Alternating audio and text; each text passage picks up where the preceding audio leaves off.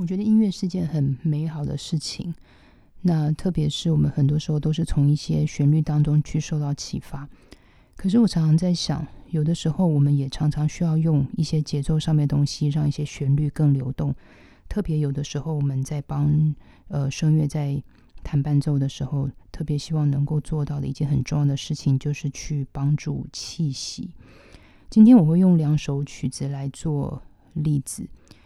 一个是舒伯特的《安迪穆兹克制音乐》，另外一个的话是斯特宾斯基史特拉文斯基的《春之祭》。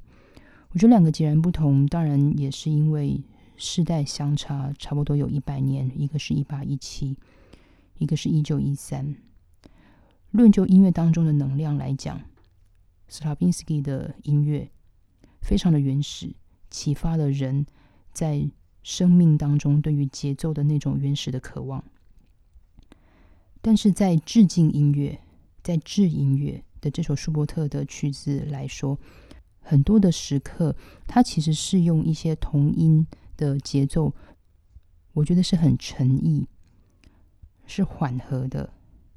但是又带着崇敬，去将音乐当中的美好致敬出来。而这当中来讲，我觉得这两首曲子除了在同音的重复，是一个相同的。一个语言，一个表达之外，我觉得在当中还有一件很重要的事情，就是重音所放置的地方。以最具原始气息的斯拉夫斯基的《春之祭》来讲，其实很多时候我们每次讲到呃他的音乐，或者是说他在节奏上面，呃给予当时的作曲家彼此之间的一个启发，很多时候总是会讲到他的五八拍跟七八拍。但是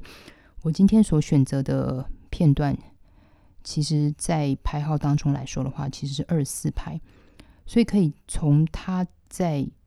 重音置放的部分，我们仍旧可以还是感觉到那种可能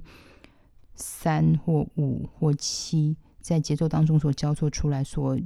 触动，我觉得是最我称还是称之为最原始的能量，因为有的时候旋律不需要是很显性的被带出来，旋律很多时候我们总是觉得它是一个。就是好听的东西，或者是我们觉得好听的东西，呃，是有音高的，然后才是被称之为旋律。可是我觉得旋律对我来说，隐性的来讲，只要是任何能够让人的生命或精神得到一种兴奋、愉悦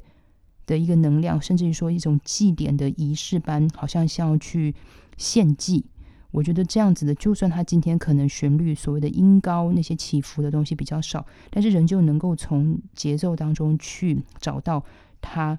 最直接的一个语言。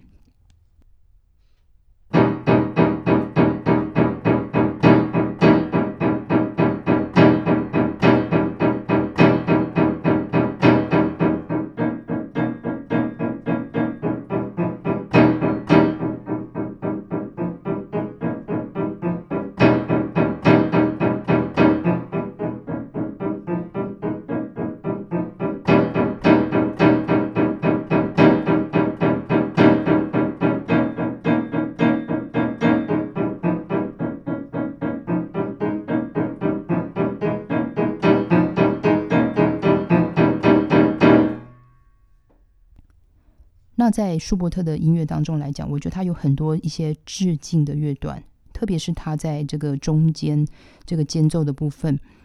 他也一样，他有一些呃重音所放置的地方是跟 forte piano 来做结合的。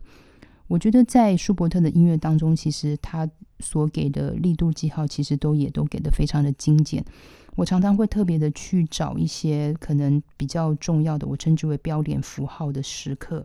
而这些标点符号的时刻，其实有的时候很像是一种叹气，有时候是因为说啊，实在是美的不得了，而所发出赞叹的声音或赞叹的感觉。这种无言的时刻，我觉得舒伯特在这首知音乐当中，其实是比较放置在重音的部分。所以，其实他在重音的呈现当中来讲，其实如果说以很简短的前奏。的两小节来讲，它第一个部分是把它放在它的第二小节。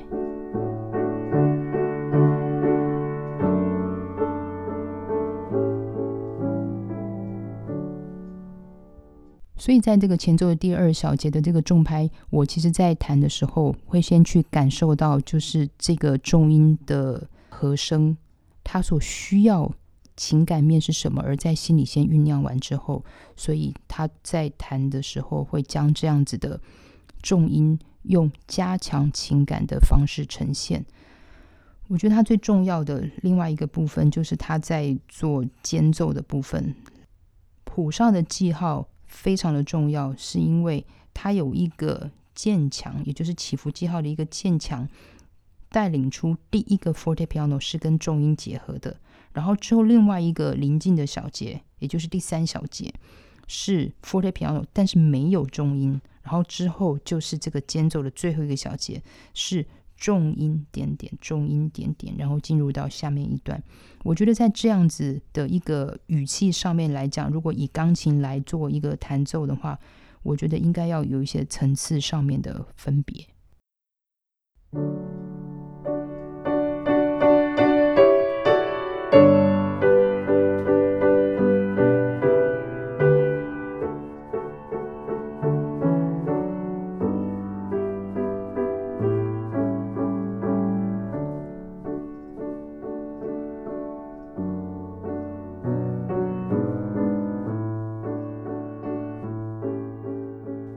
所以，其实，在层次上面来讲的话，我觉得我们可能在 forte piano 跟重音记号的结合的时候，我还是会比较建议，我们还是从呃把它想成是一个，甚至说 moto expressive 非常有感情的方式去加重，而不是说其实是直接去冲撞这样子一个重音。我常常觉得重音的。解释，当然，我觉得每一个语言都是有去解释我们今天所看到的记号的任何的一个形容。但是，我觉得音乐是一种很无形、直觉的表达。我们总是要在呈现它的过程当中，自己的心里或自己的耳朵，最好能够像有一个滤芯，或者是有一个过滤器，或者是说翻译机，我们把这个所谓的指令做一个最美好的一个解释。那这样子来讲的话，或许每一个重音所呈现出来的，它就不会是一个所谓的只给一个力量，而它是带有情感的力量。我是徐佳琪，这里是播客花生，下次见。